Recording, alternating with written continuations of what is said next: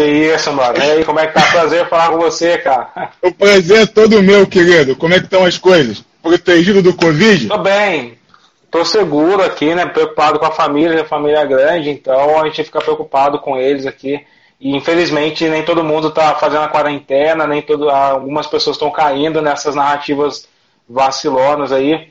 Mas uh, tô seguro e vamos nessa, cara. A, a, minha, a minha, eu estava em São Paulo, né? Eu vim pro Rio porque era aniversário da, da minha mãe. É, no, nesse período do aniversário dela, que foi no domingo, ela acabou contraindo o Covid. Mas o, ela, ela, acabou pegando uma, uma cepa, que eu chamo do tipo de Covid um pouco mais leve do que esses que levam a, as pessoas a, a, a falecerem. E tem muito a ver com um, papo que a gente tocou hoje mais cedo, que é a, da questão do racismo estrutural. Né? Então você vê que dentro das comunidades e você vê também uma incidência de pessoas negras morrendo. Uma coisa que tem que se entender que elas não estão morrendo porque elas têm um sistema imunológico mais fraco dos os caucasianos, e sim por uma diferença sim. social abissal entre elas. Que Mas sabe que eu troquei uma ideia. Sabe que eu troquei uma ideia com um economista, que é aquele da Jovem Pan lá da. Ai, como é que é o nome dele mesmo? É o Samidana. Ah, o Samidana? Samidana.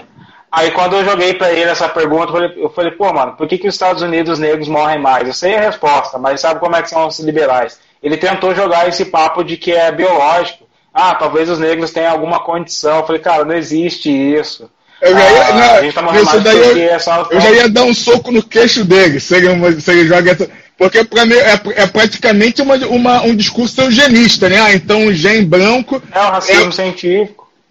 Exatamente. O, era mais fácil ele chegava assim, pô, ela, aí no, num desafio intelectual mesmo com ele. Aí você, não, porque no, nos Estados Unidos não tem sistema público de saúde. Os negros ganham menos, então eles não têm acesso, não seria isso não? Que aí você já joga o, o, é. no plano econômico por terra, né? Mas isso é muito foda porque, assim, alguns caras da direita, eles, na hora que você vai confrontar racismo estrutural, eles tentam conectar alguma coisa biológica, eles tentam usar o racismo científico, fala que negros devem ter isso, essas crenças que não existem mais. Então é importante a gente confrontar eles mesmo com esse, com esse diálogo, cara. E no Brasil, infelizmente, a gente está vendo, ou felizmente, dependendo da perspectiva, a, pandemia está quebrando essas mentiras, essas falácias, né, cara? Está escancarado aí para quem quer ver e para quem não quer ver também que existe uma desigualdade estrutural baseada em racismo, cara. Eu, eu, na, nessa semana nós tivemos uma live aqui que era o é, é, é, ficar na bolha não é mais opção. Aí nós trouxemos um historiador que foi o Vinícius Jacques, que vinha falando justamente todas as narrativas e estruturas que permitiram a história de para que nós ficássemos na bolha e concordássemos com sistemas ou então políticas que fossem contra tanto nossa colocação como raça ou tanto nossa ou, ou, ou colocação como classe.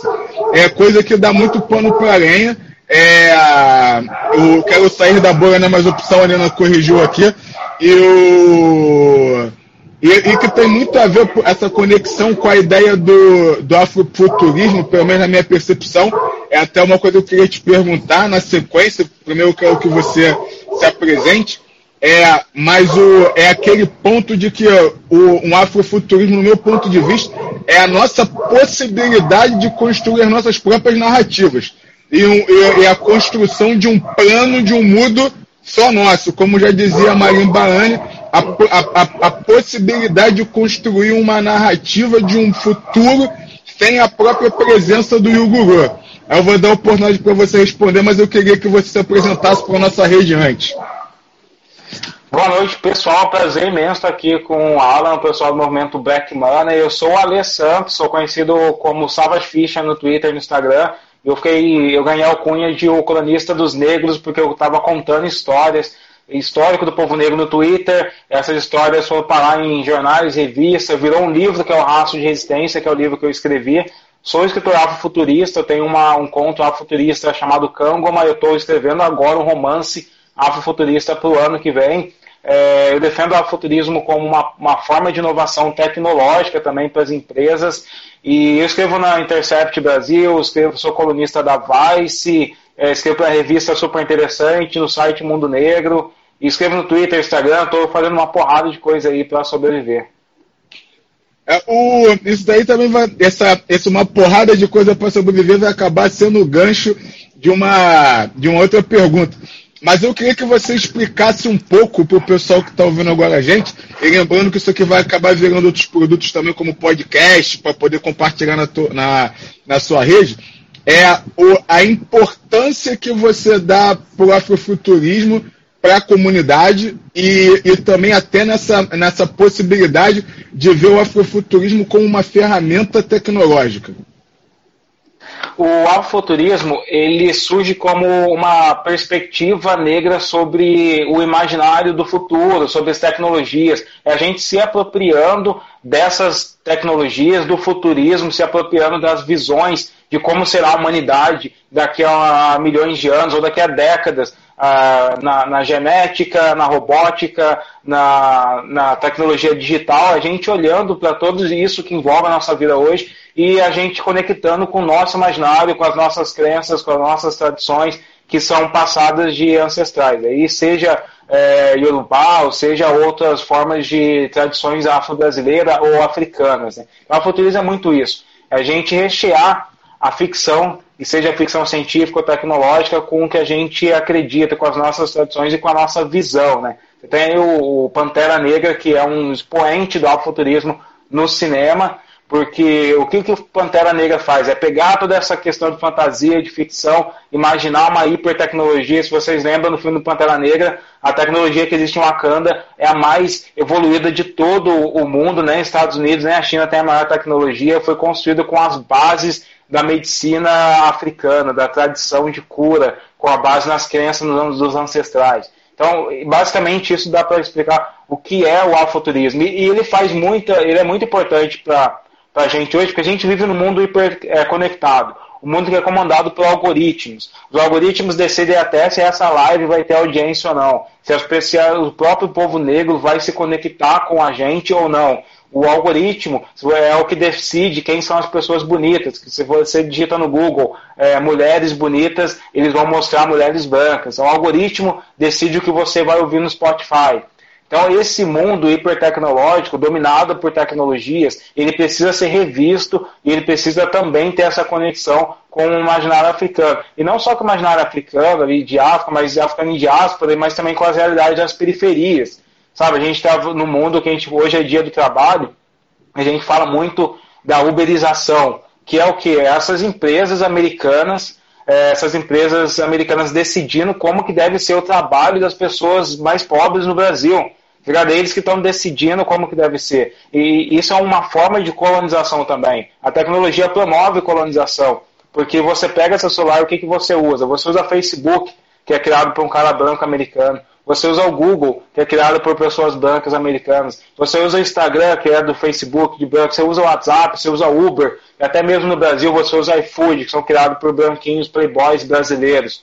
Então, o que você está vendo é uma colonização da, do, dos pretos da periferia através da tecnologia. O afrofuturismo, eu defendo ele como uma forma de inovação tecnológica para romper com tudo isso, para a gente criar os nossos próprios algoritmos, para a gente criar as nossas próprias discussões, nossos próprios conceitos, nossas próprias definições de como vai ser o futuro através do nosso olhar tecnológico. É, então, aproveitando isso, eu vou até uh, explicando para o pessoal. Normalmente, quando nós fazemos essas lives, nós não batemos nenhum tipo de papo ou influenciamos nas discussões junto com, com, com, com o entrevistado, com o convidado, até para a questão ser de forma autônoma, as pessoas poderem decidir o ponto de vista delas. No máximo, divide alguns conteúdos para poder trazer para o debate. Hoje, mais cedo, eu cheguei a dividir com a Arê um texto que nós temos lá no site do movimento Black Money, que o nome do texto é Representatividade e Suas Falácias. E no texto vinha ali um, uma pesquisa que o Google fez, que ele fazia ali uma correlação entre pautas que eram mais urgentes para a comunidade negra e as pautas que eram mais discutidas. Então, é uma correlação seguinte: Pergunta-se para membros da comunidade negra, faz uma pesquisa com influenciadores, com líderes de movimento, o que, que eles consideram como pautas urgentes. Beleza, então vai. Aí outra coisa é o que é mais discutido. Aí vinha uma correlação do seguinte: eu acho que devia ter mais ou menos umas dez, uns 10 itens, e vinha da, maneira, da seguinte maneira: os dois itens, vou botar os três itens mais, mais urgentes para a comunidade negra. Era racismo estrutural, a outra, inclusão do mercado, mercado de trabalho, e a terceira, feminismo negro. E também as mais discutidas eram essas três. Logicamente que a correlação entre ser mais importante ou ser mais, mais discutido ou ser mais importante variava, mas essas três eram mais discutidas e também eram mais importantes dentro da pesquisa. Aí, no, no extremo oposto, no caso dos temas ali, os que eram menos discutidos e também como, tidos como é menos relevantes, era o Black Money e o Afrofuturismo. Então, não é só na, na, nos Sim. extremos. É, aí, uma coisa que, aí, uma coisa que foi muito surpreendente para mim nisso é o seguinte: racismo estrutural é um grande problema? É. Ponto. Isso daí não tem, não, não tem que se questionar. O livro do nosso caro doutor Silvio de Almeida, sensacional, falando sobre o ponto. Só que ele é um, ele é um problema. Então, você, quando você se é, foca simplesmente no problema, você não aponta nenhuma solução para ele. Então, ó, tá todo mundo discutindo Sim. um problema, mas não traz uma solução para ele. Aí no segundo você tem a inclusão no mercado de trabalho. Bom, para mim, inclusão no mercado de trabalho e racismo estrutural seriam as mesmas coisas, porque quem é, quem é o dono do poder, o dono do sistema que faz o racismo estrutural, é o dono da empresa que cria as vagas. Eu não tenho poder sobre esse cara. Então, normalmente, eu estou discutindo, batendo na porta de alguém é. para pedir se eu, se eu posso entrar. E o terceiro é o feminismo. Então, de novo, uma teoria eurocêntrica. Aí tudo que era baseado numa visão pan-africana, ou então voltar para a África, ou criar um objetivo preto, ou metodologias de conquista negro, que é o afrofuturismo e o black money, estão no final da lista. Eu queria saber a tua opinião. Eu acredito que isso seja praticamente um problema cognitivo da comunidade, mas eu queria saber a tua opinião sobre, sobre isso. Eu, eu, vejo muito que a questão do black money, ele aqui fica a minha crítica, minha autocrítica à esquerda, e todo mundo me reconhece como uma pessoa de esquerda, mas o, o black money ele é uma questão mais liberal. Ele tá, o black money basicamente é usar o capital para solucionar algumas questões do negro, né? tipo visão baseada no Garvey e tudo mais.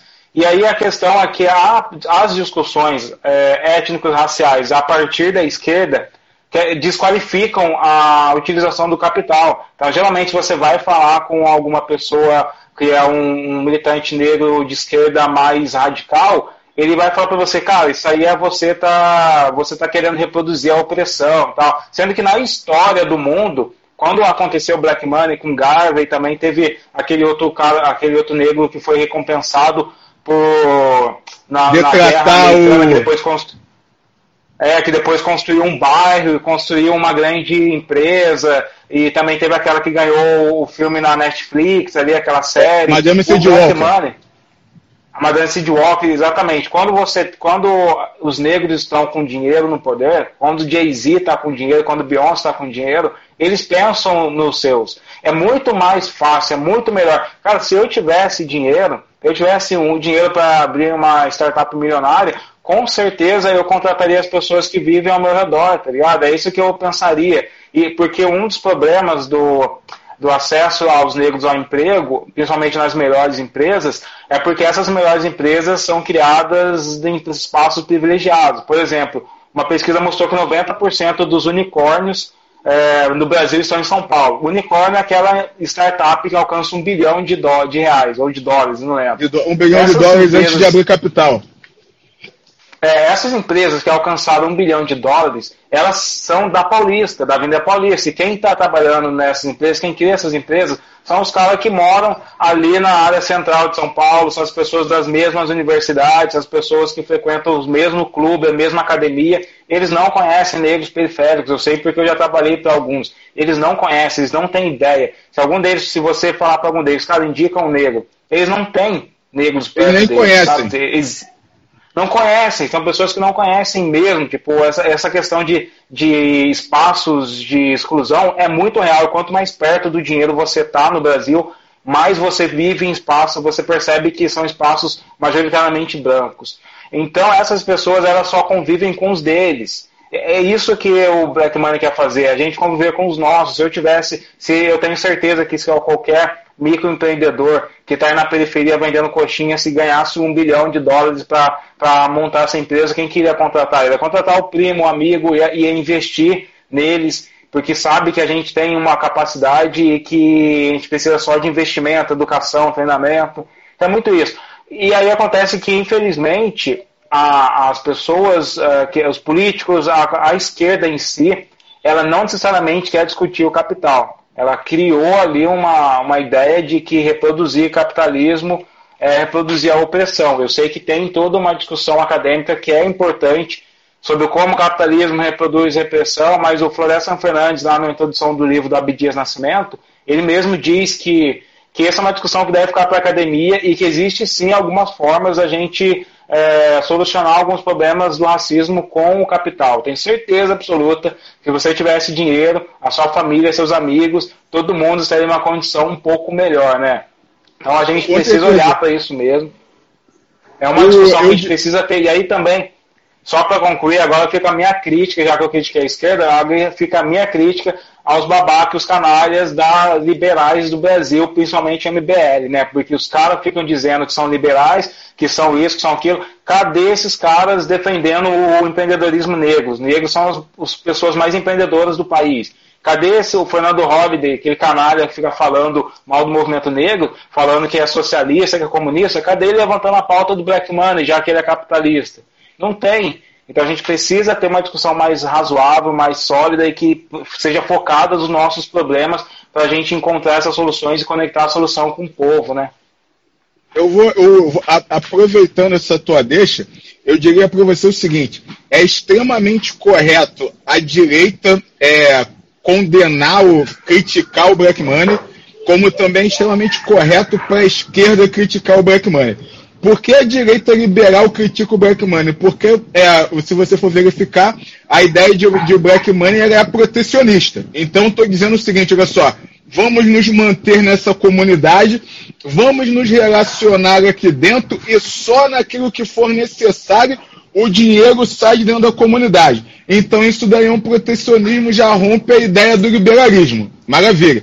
Então por isso que eles não vão também não vão, não vão concordar com a ideia de black money, os liberais. E um outro ponto também do motivo deles não concordarem com, com, com esse modelo, porque na ideia do liberalismo é necessário que você tenha uma classe de pessoas que ganhem pouco. Porque não dá para todo mundo ter o mesmo padrão de consumo. Então eu preciso de ter uma classe que vai ser aquela elite e a outra classe que vai ser, que vai ser menos abastada. Aí a pergunta é, bom, se eu sou branco, eu é, caucasiano, e eu estou brigando por espaço com alguém igual a mim, pode ser que no futuro o meu filho ou então o meu neto não nasça com as mesmas capacidades cognitivas que eu e ele acabe perdendo fortuna e possa ser um dos miseráveis. Quando eu coloco um dos miseráveis com estigma, com cor, eu já deu esse eu já escolhi quem é o pobre. Então o pobre é o preto, então ele já está ali na classe dos miseráveis. Então uma estratégia, um modelo civilizatório criado por eles, que vem dentro da ideia faz... do racismo estrutural. Isso Pode faz falar. muito sentido, porque tem uma estatística, se eu não me engano, nos Estados Unidos, que é, todas as empresas de segunda geração, ou seja, empresas herdadas, 50% delas falem, porque são os filhos dos caras que criaram e eles não têm capacidade para consolidar. Então, por isso que talvez o Brasil tem tanta essa, essa dificuldade em discutir a taxação de heranças, taxação de riquezas, porque impede isso acontecer. Mas eu também vejo, Alan, que tipo, A dificuldade da direita abraçar o black money é por conta da direita brasileira ela abraçar a democracia racial. Né? Eu, eu acompanho alguns desses, inclusive do, dos negros que são da direita e que falam de, de besteira por aí, que quando eles vão tentar levantar nas redes sociais dele, tipo, oh, eu sou negro de direita, os próprios seguidores começam a criticar ele. Para de falar que você é negro, não existe isso não, é só de direita. Por quê? Porque no Brasil criou essa, essa concepção de democracia racial então, qualquer um deles que tente falar, nossa, deixa eu olhar para esse recorte étnico que é o que é o black money ou que são o, os empreendedores negros, como o Sebrae já mostrou que nós somos a maior parte dos microempreendedores do Brasil, e eles não podem, porque eles não têm essa liberdade, o pensamento deles não é livre.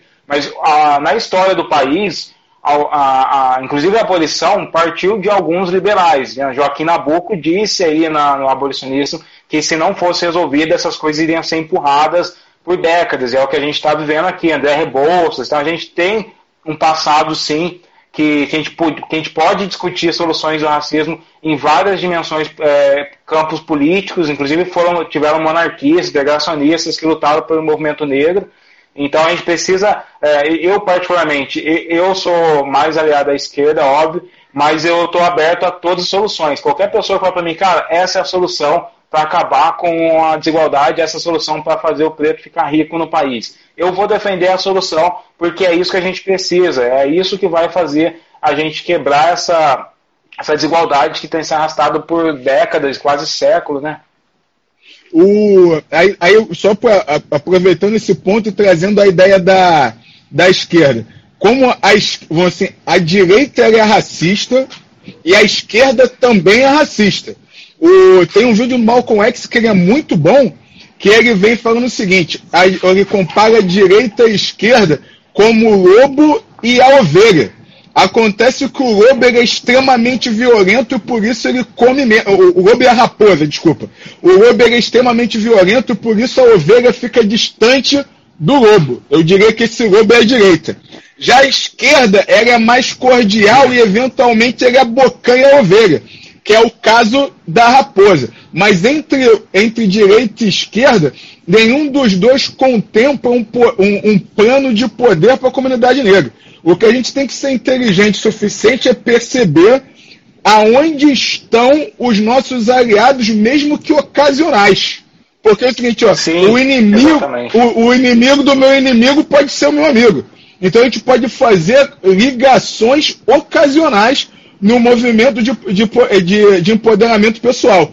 E o ponto da, da, da esquerda condenar o black money é porque o black money, ele, o, o black money, o garveísmo, o panafricanismo, eles sempre colocam a ideia de raça primeiro e não a ideia de classe. Acima da classe.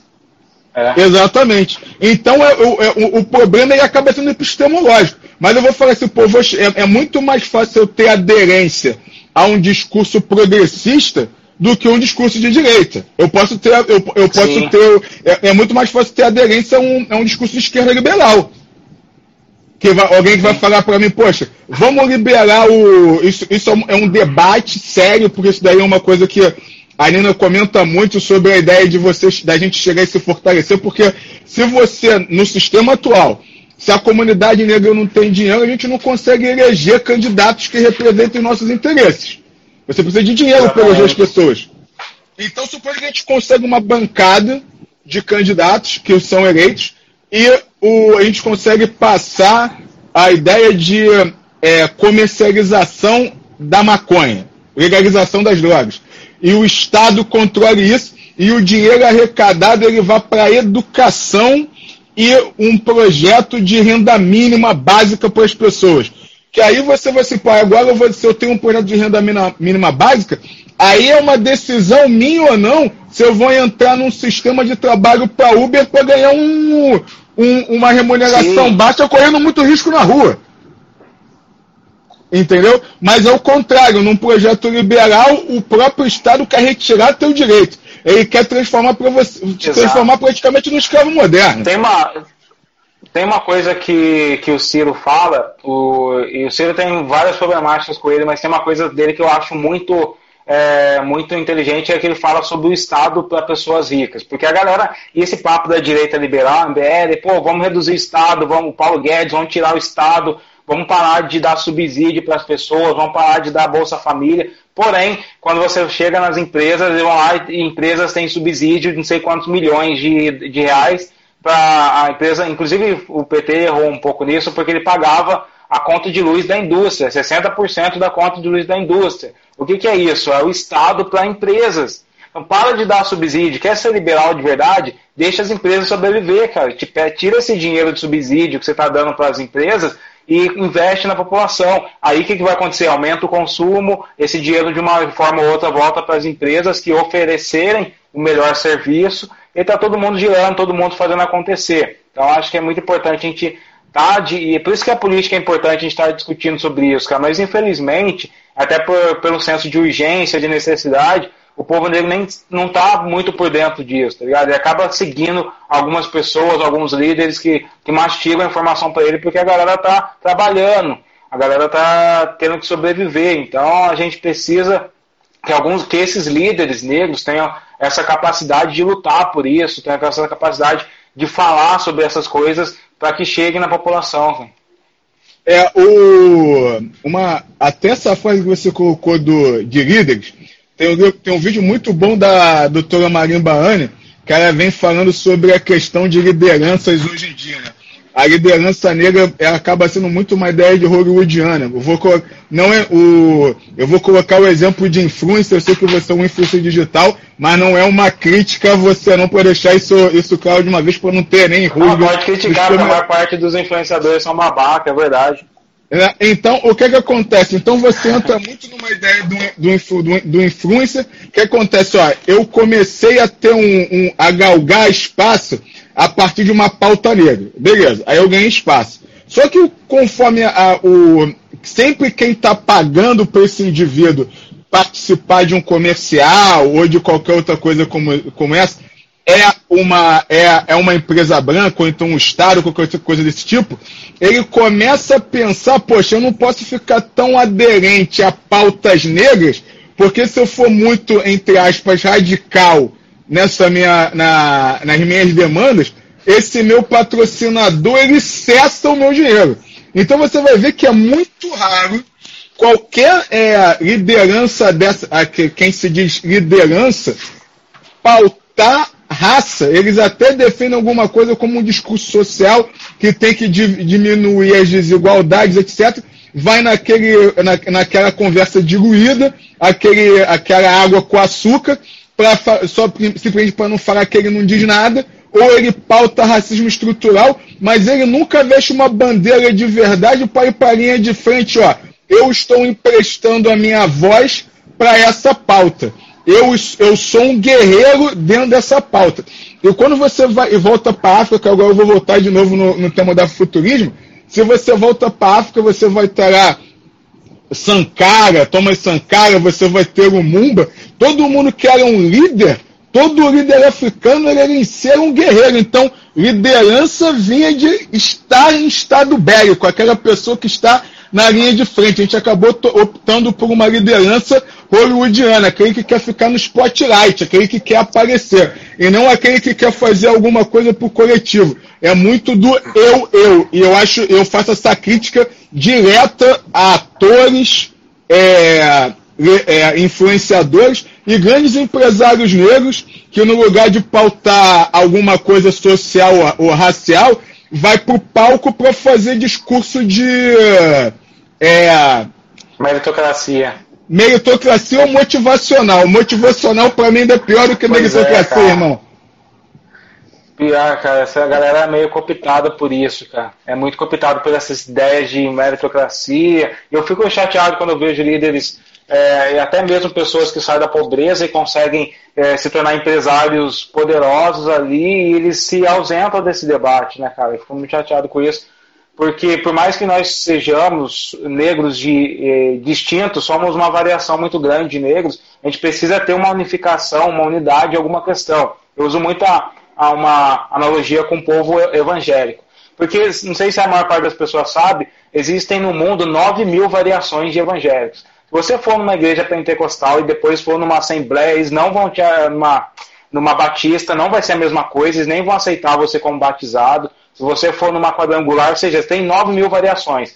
Mas na hora de fazer um, uma, uma bancada aqui no governo, eles são unidos. Na hora de falar povo cristão, eles até esquecem que eles se matavam, que eles se ensanguentavam ali entre eles. Cara. Eu acho que é isso que a gente precisa como, como povo negro, é entender que por mais que nós tenhamos a nossa variação, por mais que exista uma realidade diferente, tipo, eu sou negro do interior, é, você é o negro da capital, por mais que exista uma realidade diferente, uma hora a gente tem que se unificar. Uma hora a gente tem que falar, cara, eu sei que agora é para todo mundo, agora é pro bem de todos, tá ligado? Então a gente precisa chegar nisso, e eu acho que o afrofuturismo é um caminho para isso, porque ele vai lidar com o imaginário das pessoas, sabe?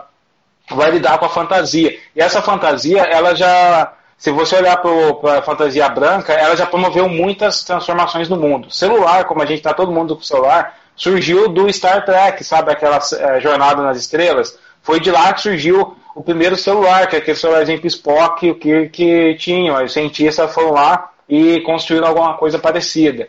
A ideia de cyberespaço, a gente discute muito isso na comunicação, vem de um livro que é de um cara chamado William Gibson, escreveu Neuromancer. Então, todas as discussões sobre como a internet vai acontecer, como que a gente se relaciona, vem também do imaginário branco. Robôs vem de imaginário branco, que é uma peça de teatro russo. Android vem de Isaac Asimov, que é um escritor americano, que era alemão, que foi morar nos Estados Unidos. Ou seja, tudo que a gente fala de tecnologia vem de mentes brancas, vem do imaginário europeu, eurocêntrico, sabe? A gente precisa não só discutir como vai ser a inserção do, da pessoa negra no cyberespaço, a gente precisa criar uma, um outro conceito. A gente precisa criar um outro conceito para cyberespaço. A gente não tem que discutir sobre como vai ser a inserção do negro, como dominar os algoritmos. A gente precisa pensar em como construir um novo, um novo conceito de algoritmo. E por isso a gente precisa criar muito partir da ficção. Quando a gente faz da ficção, a gente está imaginando utopias. É, como seria o cenário perfeito do povo negro? quais seriam as tecnologias que iam ser produzidas nessa utopia? Qual que seria a solução? Como que a tecnologia resolveria o problema do racismo? Quando a gente vai criando esses ensaios imaginativos, essas fantasias, algumas soluções surgem dali. Algumas, algumas empresas, algumas é, empresários, alguma, alguma pessoa da periferia, algum cara é, político, de repente pega essa, essa utopia e a gente cria uma revolução no mundo até o próprio, o próprio garveísmo ele foi uma utopia, né? Então, porque o, o Garvey, o, o Garvey ele falava o seguinte: é, é, nós precisamos de uma nação, nós precisamos de um Estado que nos defenda de determinadas situações. Ele viu naquela utopia e decidiu criar aquela situação para que ocorresse. Então o Garvey teve é, companhia de navio transatlântico, é, a, te, teve vários prédios que foi, que foi baseado no quê? No, no coletivo negro, investindo em negócios negros para poder montar aquela, a, aquelas, aquela, aquela, aquelas indústrias e aqueles negócios. Eu, o, quando eu digo que o afrofuturismo ele, ele é extremamente importante, é pelo, pelo seguinte ponto. Eu tenho, eu tenho um amigo, o nome dele é Tiago. O Tiago foi um dos fundadores da Perestroika, e hoje ele é o fundador da Aerolito. Então ele é, ele, é, ele, é, ele é praticamente um futurista. Então o trabalho dele é projetar futuros. Então é o seguinte, quando você fala que uma mente branca está projetando um futuro, o Thiago é um baita querido, é um baita querido, não tenho nenhuma crítica a ele, só que é o seguinte, ele vai sempre projetar um futuro baseado na realidade dele.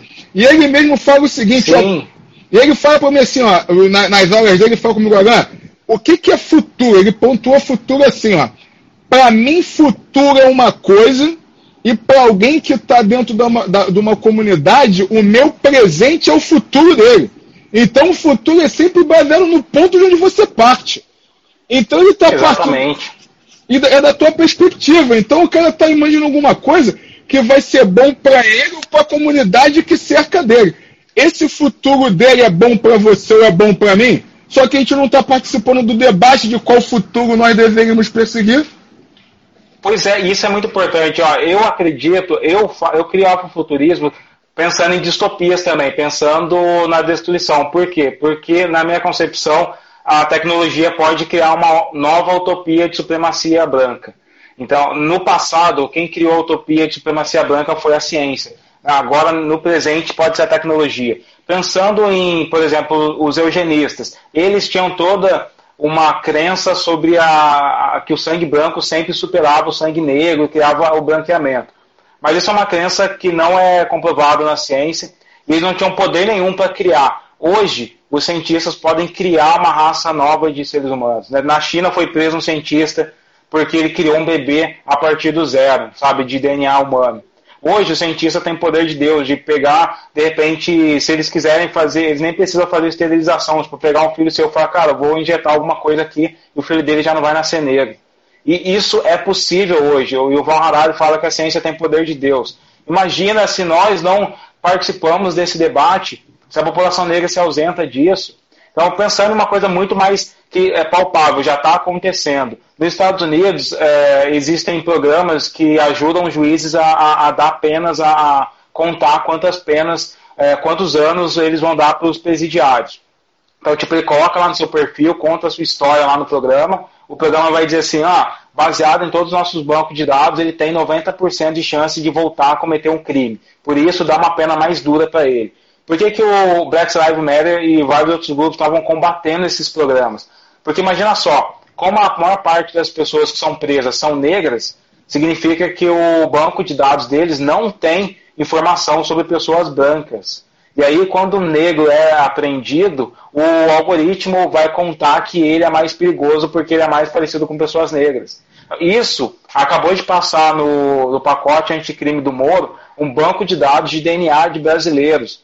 Pessoal, quem é a maior população negra, que é a população que está carcerária ali, cara? São os negros. Você acha que se um garoto branco for, for parado e pegar o DNA dele, vai contar que ele é perigoso? Não vai, porque não tem banco de dados sobre o DNA dele. Vai ter banco de dados meu, vai ter banco de dados do Alan, vai ter banco de dados dos seus amigos, primos. Então, isso é perigoso. Isso é a tecnologia que recriando uma utopia de supremacia branca. Então, já existe no Brasil, por exemplo, uma explorando o algoritmo de solução de crédito. Né? Como que funciona esses programas de solução de crédito? Você vai lá e, e se cadastra para pegar um cartão de crédito na internet, agora de, é, nem precisa falar com, com um gerente, ele vai pegar todos os seus dados, ele vai cruzar com a sua região, o seu bairro, o perfil socioeconômico seu, e obviamente esse perfil socioeconômico, a gente está falando que o país que a maior parte da população é, pobre é negra, vai ter esse viés racial e com base nisso ele vai te oferecer crédito ou vai recusar o crédito. Então a tecnologia já está criando desigualdade. Nós precisamos entrar nesse debate, entrar em peso e quebrar todas essas regras antes que isso fique muito mais perigoso.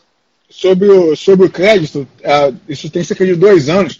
Nós estávamos conversando com a liderança de grandes bancos, é, de grandes bancos privados. E nós colocamos então, ah, pesquisa da Febrapan, sindicato do, dos bancários, vem demonstrando que é, o crédito para negros é três vezes mais negado que para brancos. Isso está na pesquisa, é uma coisa que a gente debate é, constantemente.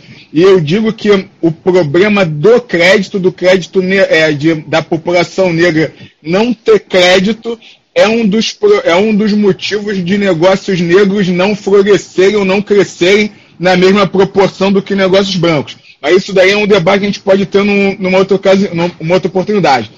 No ponto de vista de que eu cheguei, nós abordamos para ele isso, aí a liderança do banco chegou e falou assim, não, mas isso vai mudar, porque podia até acontecer antes, porque você tinha ali um, uma, é, um, um toque, um viés do gerente, porque você tinha um gerente que pegava aquilo dali, ele fazia as anotações dele, e ia para o sistema e acabava sendo negado devido a uma orientação do gerente. Então você tinha ali uma, uma sensibilidade humana naquilo. Agora com a máquina isso não vai existir. Eu falei assim, claro que vai continuar existindo, porque o ponto é que quem programou, claro. quem criou a regra, então você vai, você vai continuar baseado nos dados que você tinha anteriormente. Então vai continuar deixando as mesmas pessoas do lado de fora. Os dados estão infectados, isso é chamado de discriminação algorítmica. Às vezes, e na maior parte das vezes, a programação era isenta, o computador é isento, mas o computador ele segue um banco de dados e o banco de dados reproduz a desigualdade que existe no mundo. Então, se você coloca, se você não colocar um banco de dados com 50% de chance para todas as pessoas, ele vai começar a favorecer racialmente os brancos, tá ligado? Você precisa é, ter alguém para fazer. Nos Estados Unidos já tem pessoas do movimento negro que se que estudam e, e, e, lutam por isso, que é tipo aquela pessoa da tecnologia que vai garantir que o banco de dados seja isento de racismo. Isso está acontecendo. Acontece também com programas policiais, programas de monitoramento de bairros, que o programa de, é, diz qual bairro deve ser monitorado. Ocasionalmente os bairros negros são mais monitorados. Por quê? Porque o banco de dados dele é inserido é, com, com dados racistas. A gente precisa estar muito ligado nisso, porque os bancos de dados dos bancos, dos bancos brasileiros são racistas, os bancos de dados da, de quem compra na internet é racista, o banco de dados de quem trabalha no Uber é racista. É por isso que a gente não basta a gente estar tá inserido nos algoritmos dele, como a gente precisa quebrar eles e criar os nossos próprios algoritmos. Né? Aqui na internet brasileira, qualquer influenciador branco, cara, é real. Tipo, o cara não faz nada, o cara é medíocre, ele vai ter 100, 200, 300 mil, é, mil seguidores, talvez ele alcance um milhão de seguidores. E aí você começa a ver que a sociedade, os influenciadores negros, que produzem muito conteúdo, não tem é, o mesmo número, não tem o mesmo alcance, até mesmo Margareth Menezes, rainha do axé, não tem muitos seguidores, mas quando você vai ver, tipo, Ivete Sangalo, milhões de seguidores. Sabe, isso se reproduz em toda a sociedade. E os algoritmos favorecem essa desigualdade. A gente não, não basta seguir as regras da internet. No, nessa questão do, dos algoritmos, eu concordo com você 100%, mas eu gosto muito de trazer uma, eu, uma reflexão quanto é a quanto à responsabilidade e a culpa. Beleza? Então, ó, logicamente que esse tipo de problema é culpa do algoritmo. Mas a minha pergunta é qual é a nossa responsabilidade como sociedade? Porque o que eu faço da minha responsabilidade? Vamos pensar o seguinte: o, a população negra em si, que somos metade da população, é, nós entramos no, no, no, no, Insta ou entramos em qualquer rede e vamos diretamente procurar esse, esse ator ou esse influenciador negro ou então votar num candidato negro, não é, acaba não sendo uma coisa voluntária nossa. Aí que eu coloco da nossa responsabilidade.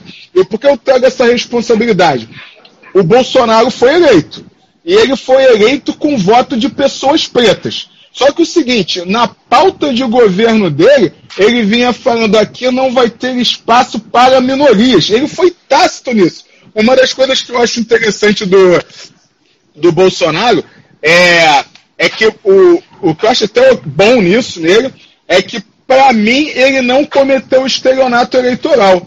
Porque quando ele foi, quando ele participou do impeachment da Dilma, ele falou viva Ustra. Então eu já sabia que o cara era um homicida, eu já sabia que o cara ele tinha um problema é, é, humanitário. Então ele falar que o Covid é só uma gripezinha que tem que morrer, e ele mesmo falou que tem que morrer uns 30 mil, entre 40 mil, e vai morrer gente inocente, isso é normal, isso na candidatura, ele já vinha falando o que veio. Ele chegou na Hebraica e falou o seguinte, pô, negro é pesado em arroba, então ele desumanizou a questão do negro. Então, quando você chega, você, a própria comunidade, por conta, eu vou falar de letramento, problema cognitivo, ou problema de consciência de classe, vai lá e é, vota num cidadão desse, você verifica que você vê que tem uma ruptura dentro da própria comunidade que ela não consegue nem se olhar no espelho. De repente ela não viu, só, ah, eu, eu sou negro, tá falando que é bonitinho falar que é negro agora porque o PT de repente deixou passar o lance das cotas, ou então vou me aproveitar disso daqui, ou então porque a estética negra começou a evoluir. Só que a gente acaba se reduzindo no campo estético e não entra na, na discussão de poder. E aí que eu acho que o, o, a, essa, essa pauta de afrofuturismo e black money para discussão de poder é, poder e consciência é extremamente relevante.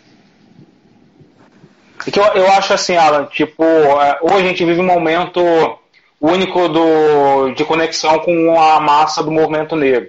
Por quê? Porque quando você tinha ali 1910, 1930, o José Correia Leite, o pessoal dos jornais negros, eles já eram criticados porque a galera falava que eles só falavam com uma minoria negra. A gente tinha uma população que 56% do Brasil era analfabeto, isso em 1940. Então a maior parte dos negros não estavam consumindo a produção é, intelectual dos outros negros que estavam lutando contra isso também. Até depois o movimento negro unificado, com a Abdias, com o Hélio Santos e tal, também estava falando, infelizmente, para uma minoria negra, enquanto a massa consumia o que é, consumia rádio, consumia televisão, então, o entretenimento ocupa a maior parte do pensamento e forma a maior parte do pensamento das pessoas. Né? Tanto que é, o pessoal atribui muito ao disco Sobrevivendo no Inferno do Racionais a primeira grande virada do imaginário negro periférico. Né? Tipo, a primeira vez que a galera começou a se reconhecer como periférico e enxergar negro como poder. Isso a partir da rádio.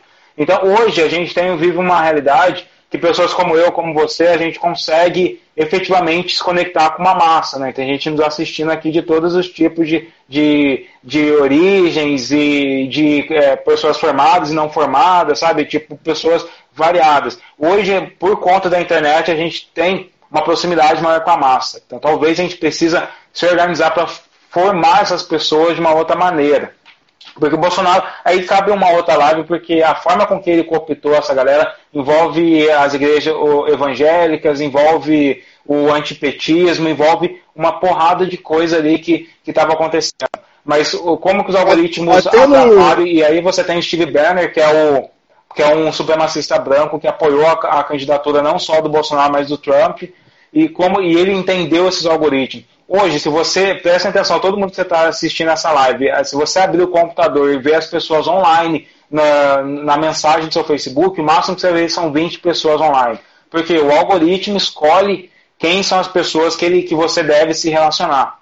E aí, isso aconteceu comigo muito tempo atrás. Eu comecei a reparar que o algoritmo só estava mostrando as pessoas brancas no meu Facebook. Isso acontece no LinkedIn se o algoritmo, se você não percebe que ele está só te oferecendo pessoas brancas, você passa a adicionar só as pessoas brancas, você entra numa bolha que você se distancia muito da realidade negra. Aquelas pessoas que falam com um olhar crítico para a realidade negra, como eu, como Alan, isso, isso a gente vai passar muito longe de você.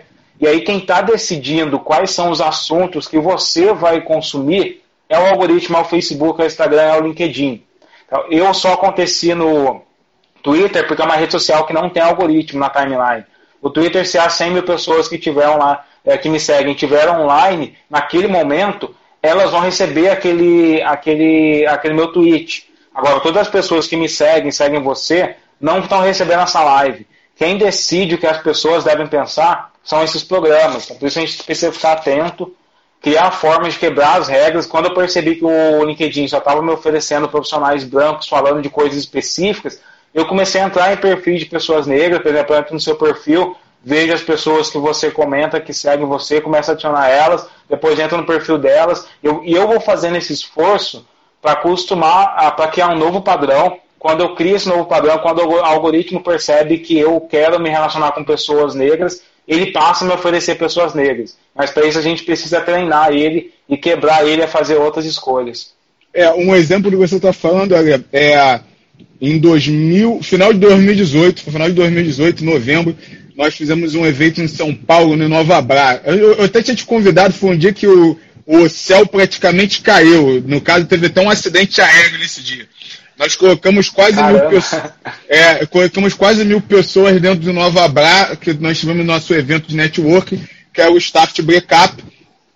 E alguém comentou aqui que nego não fala muito de startup, eu acho que isso aí vale até uma outra live também. É, é, é muito conteúdo para a gente poder falar, mas vamos tentar ser mais cirúrgico.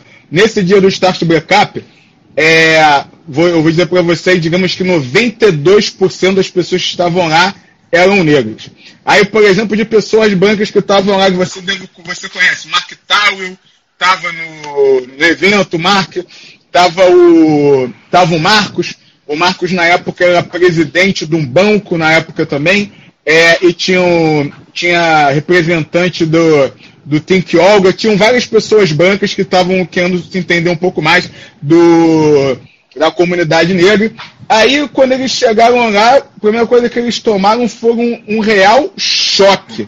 foi um choque estético, porque você estava dentro do Nova Bra, é um lugar onde você fala que é de Sim, inovação, é um tecnologia, que... e tu só tinha gente preta. Então os caras primeiro já tiveram, já tiveram um choque. Não foi um choque negativo para eles, só foi isso que era diferente. Sim. Eles não esperavam aquilo dali. Eles nem imaginavam que tinha tanta gente negra falando sobre aquele assunto. Eles acreditavam, vamos dizer que no imaginário deles eles já podiam acreditar que a gente vivia na idade da pedra ainda. É uma possibilidade isso. Que nem um americano vem para cá e acha que tudo é mato, é porque eu nunca vi, eu acabo criando essa situação.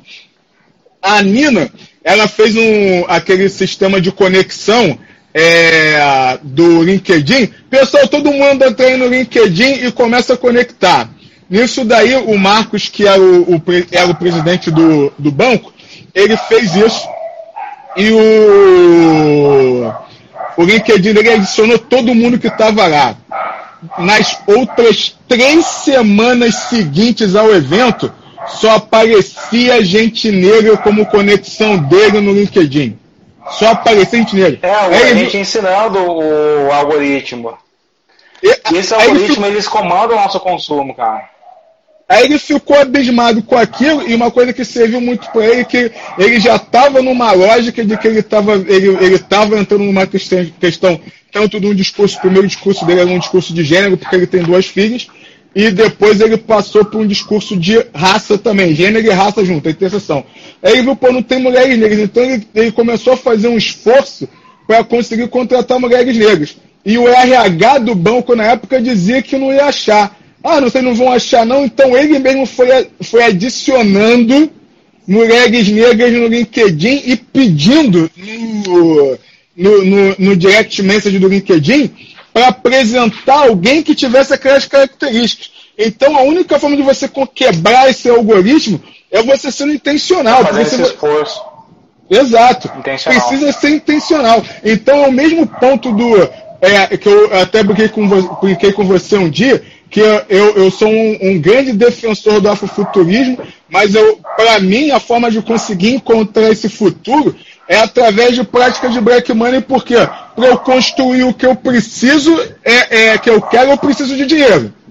Então, como é que eu vou conseguir esse dinheiro? Esse é um ponto principal. Eu vou conseguir esse dinheiro consumindo de, de pessoas pretas. Eu vou, eu vou conseguir, porque eu vou, eu vou aumentar a, a, rentabilidade do negócio dessas pessoas. E como você bem disse, essa pessoa tendo mais dinheiro, ela vai contratar outras pessoas pretas. Essas pessoas pretas vão poder se educar, que vão poder montar um outro negócio que vai ser melhor que o anterior. O negócio vai crescer, que vai botar dinheiro dentro de um banco preto, que esse banco preto vai emprestar dinheiro para pessoas pretas. Então você deixa uma cadeia, uma cadeia econômica próspera. É necessário ter essa intencionalidade porque a gente vai poder montar empresa preta e partidos políticos pretos. Não adianta confiar no Estado, porque o Estado é chefiado por um outro grupo que não advoga pela nossa causa. Exato, então a gente precisa ficar ter essa intencionalidade e porque isso pauta o nosso consumo. A gente fala muito de Netflix. Netflix cresceu 200% durante a pandemia. Uma coisa que a Netflix faz é tipo, ele percebe o padrão que você gosta. Se você entrar, tem quatro perfis geralmente ali no Netflix. Você pode criar um perfil para você, para seu pai, para seu irmão. Se você reparar, cada perfil vai ter o mesmo filme, mas com uma capa diferente. Por quê? Porque ele percebe o que você gosta. E aí vamos supor que você, ele, por exemplo, meu Netflix percebeu que eu gosto de assistir séries de pessoas pretas. O que ele passou a fazer é pegar aquelas séries que não tem pessoas negras como protagonistas e colocar uma capa com uma pessoa negra que é o coadjuvante da série. E ele começa a me mostrar um monte de série com pessoas negras porque ele entende meu perfil. Então, se você não presta atenção, se você, por exemplo, gosta de assistir séries com mulheres e carros, ele passa a fazer a mesma coisa. As capas dos filmes do Netflix mudam de acordo com o que ele percebe que você está consumindo. Então, é muito importante a gente ter essa intencionalidade porque é isso, essas tecnologias, elas moldam o nosso pensamento nos dias de hoje. E o afrofuturismo é pensar em como não só é, quebrar esses padrões estéticos, eurocêntricos das tecnologias atuais, mas criar novas tecnologias. Eu questiono muito a galera de TI que fala em ser disruptivo, porque para mim, quando você é disruptivo dentro da discussão de cyberespaço, você está pulando, mas dentro do mesmo imaginário racista colonial. Ser disruptivo não é tipo levar o seu, a sua tecnologia do centro para a periferia e colonizar, promover uma transformação na periferia. Ser disruptivo é fazer a periferia e o povo preto empoderar eles para eles criar as próprias tecnologias, para que a tecnologia parta da periferia para o centro. É da periferia dominando o mundo, não é do mundo dominando a periferia. Tá ligado? Isso é ser disruptivo. Não adianta ser representatividade, buscar representatividade em TI, buscar representatividade dentro dos algoritmos que são brancos, que favorecem padrões de consumos brancos. A gente precisa quebrar eles, criar um outro imaginário, trazer novas discussões, quebrar esses conceitos de é, robótica, é, inteligência artificial, tudo que saiu da mente de pessoas brancas e criar novos conceitos e reimaginar como eles seriam na nossa realidade. A gente tem que uh, marcar um, uma outra live que eu também queria chegar e falar até da área de, de games também. Porque eu queria falar de, de game? O, o movimento Black Money se posicionando como hub de inovação, a gente fala de inovação para a comunidade negra. Então, é, como é que a gente consegue inserir a comunidade nesse ponto? Então, quando a gente fala, por exemplo, de fintech, quando a gente fala assim, pô, The Black Bank, é uma fintech, beleza, mas eu diria para você que é, transações, é, troca de dinheiro, a gente já faz por, por, modelo digital, ou então até por permuta, isso daí é um outro campo, mas eu acho até lugares onde nós podemos colocar a nossa narrativa a um custo baixo. Um YouTube, que você coloca lá e você coloca na tua narrativa. Eu, eu até tenho trocado hoje, é, não tenho visto muito Netflix, eu tenho visto mais o Blackflix. Existe o Blackflix. É só filme de Sim. temática negra. Então eu, vi, eu vejo net, o, o Blackflix. Então você também tem um movimento de quebrada, que é o, o, o dos games periféricos, que a gente pode acabar apoiando essa galera para construir game com temática preta, com uma, com uma narrativa justamente afrofuturista. Eu acho que isso daí pode ser um tema para a gente conversar numa próxima. Agora a gente tem um minuto eu gostaria que você desse suas considerações finais e te agradecer pela presença. Ô Alan, brigadão pelo convite, é um prazer estar com você, cara. A gente precisa fazer esse papo mais vezes, de repente ao vivo também, para a gente se conhecer, tomar um show, trocar mais ideia. Brigadão mesmo por todo mundo que assistiu. É, continue me acompanhando aqui pela arroba sala de ficha. A gente vai sempre trocando ideia sobre isso. Em novembro eu vou fazer um TED sobre afuturismo e inovação é, tecnológica. E é isso, brigadão mesmo pelo convite, cara. Maravilha. É, só me perguntaram aqui sobre. A gente colocou só ideologia, tem muita coisa prática. Já existe o um marketplace preto, que é o mercado Black Money, então os afroempreendedores podem colocar os negócios lá. Existe o Blackflix, que é um Netflix preto. Existe é, uma fintech preta, que é o, que é o The Black Bank a gente já tem as maquininhas de pagamento. Acontece que a gente, tá no, a gente não está no mainstream. Eu diria que as pessoas só precisam de parar de, de ver mídia branca e começar a procurar mídia preta, estilo o mundo negro. Um beijo para vocês.